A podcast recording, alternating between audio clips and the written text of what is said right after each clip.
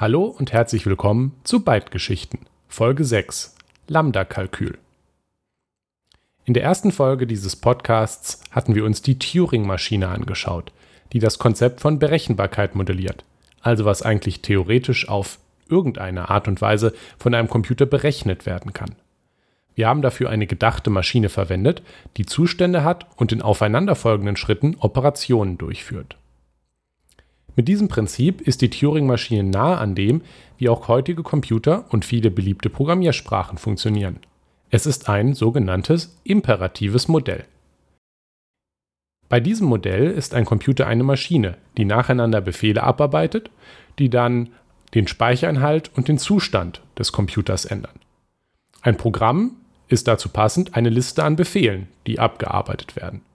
Und weil dieses Modell eben auf Befehlen basiert, nennt man es Imperativ. Im selben Jahr, in dem Alan Turing die Turing-Maschine vorstellte, nämlich 1936, wurde aber auch ein weiteres Modell veröffentlicht, das unter anderem auch das Ziel hatte, das Berechenbarkeitsproblem anzugehen.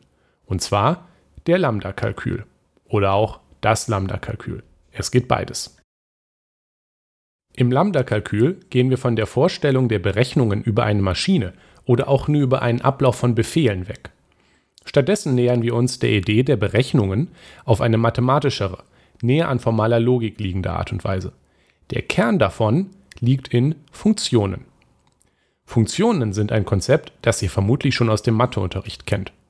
Eine Funktion ist etwas, das eine Eingabe nimmt und eine Ausgabe zurückgibt. Insbesondere hat sie für jede Eingabe immer genau ein und dieselbe Ausgabe. Eine Funktion wäre zum Beispiel die Funktion, die ihre Eingabe verdoppelt. Nennen wir sie mal Double. Wenn wir 4 als Eingabe der Funktion nehmen, ist ihre Ausgabe 8. Und zwar ist die Ausgabe für die Eingabe 4 immer genau 8, egal wie oft und wann ich das mache. Denn es ändert sich ja nicht irgendwann plötzlich, was das Doppelte von 4 ist. Wir sagen dann, Double von 4 ist 8. Oder Double angewendet auf 4 ist 8. Funktionen lassen sich auch kombinieren. Double von Double von 4 ist 16. Diese Herangehensweise an Berechnungen über Funktionen, Funktionsanwendung und Funktionskomposition nennt man passenderweise funktionales Modell. Kommen wir nun zum Lambda-Kalkül, der dieser Folge ja auch den Namen gibt.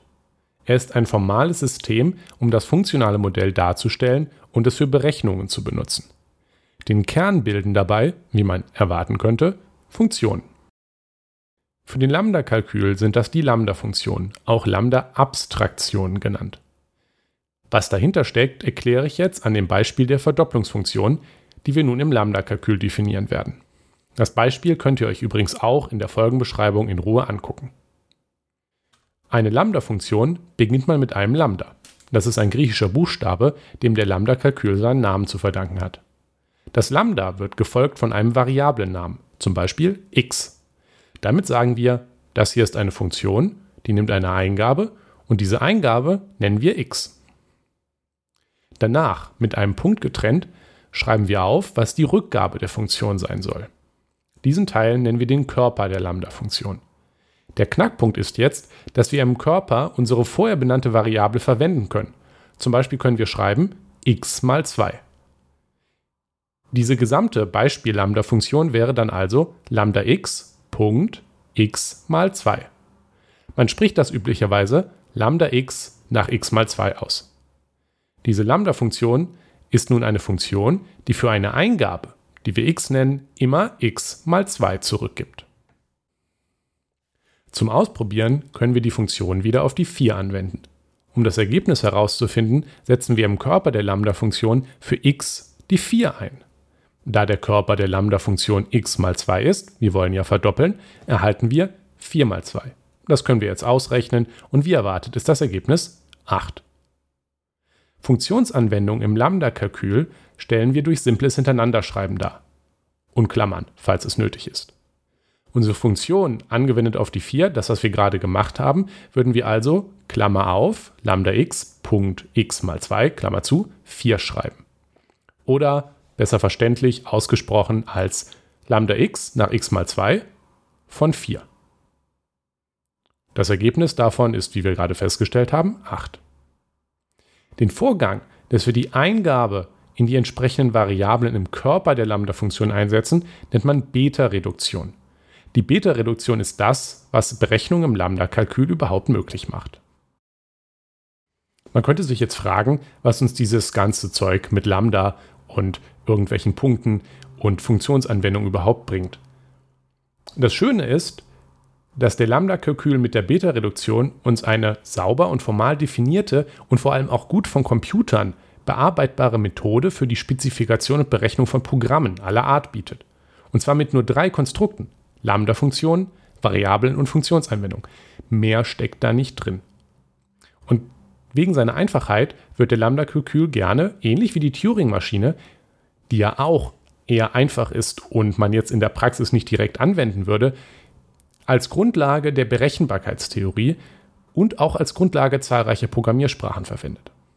Während die Turing-Maschine nämlich, wie ich zu Beginn erwähnt habe, die Grundlage der imperativen Programmierung ist, ist der Lambda-Kalkül die Grundlage der funktionalen Programmierung, von der ich übrigens persönlich ein sehr großer Fan bin. Eine kleine Warnung noch. Ich habe vorhin mit dem Beispiel einer Lambda-Funktion etwas getrickst. Im Lambda-Kalkül gibt es nämlich eigentlich weder Zahlen noch Multiplikation. Wie erwähnt, haben wir wirklich nur drei Sachen: Lambda-Funktion, Variablen- und Funktionsanwendung, sonst nichts. Aber wie lassen sich dann Dinge berechnen?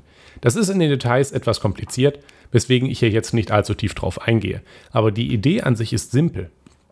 Ich stelle zum Beispiel Zahlen selber wieder als Funktionen dar. Das kann ich ja im Lambda-Kalkül. Zum Beispiel kann ich sagen, die 5 stelle ich als Funktion dar, die eine andere Funktion fünfmal anwendet. Man nennt die so in den Lambda-Kalkül eingebetteten Zahlen Church-Numerale. Mit diesen lassen sich dann auch andere Funktionen schreiben, die wieder Sachen mit Zahlen machen. Zum Beispiel Addition oder Verdopplung, wie wir es gerade gemacht haben. Und das funktioniert nicht nur für Zahlen, sondern für beliebige Daten. Es ist also mit dem Lambda-Kalkül wirklich möglich, mit beliebigen Daten beliebige Berechnungen zu definieren. Insgesamt sehen wir also, dass der Lambda-Kalkül mit sehr wenig Material, nämlich nur drei Konstrukten, enorm viel leistet. Nicht nur können wir beliebige Funktionen definieren, kombinieren und auswerten, sondern wir können sogar Zahlen und beliebige andere Daten kodieren. Und dann auch Funktionen wie Addition oder die von mir als Beispiel genutzte Verdopplung schreiben. Aber wirklich ausschließlich mit den Mitteln des Lambda-Kalküls. Durch die Beta-Reduktion haben wir auch einen klar definierten Weg, wie man etwas im Lambda-Kalkül ausrechnen kann. Aufgrund seines Minimalismus und seiner Mächtigkeit wird er in der Forschung und als Basis von funktionalen Programmiersprachen verwendet. Das war Bytegeschichten von Nikolas Lenz, Eisfunke. Schaut auf der Podcast-Webseite bytegeschichten.eisfunke.com vorbei. Feedback, Kommentare oder Ideen könnt ihr mir gerne auf forum.eisfunke.com oder an nikolas.eisfunke.com schicken. Vielen Dank! Dieser Podcast ist frei verfügbar unter einer Creative Commons Attribution Share Alike 4.0 Lizenz. Die Titelmusik ist Arpent von Kevin McLeod und ist gemeinfrei auf freepd.com erhältlich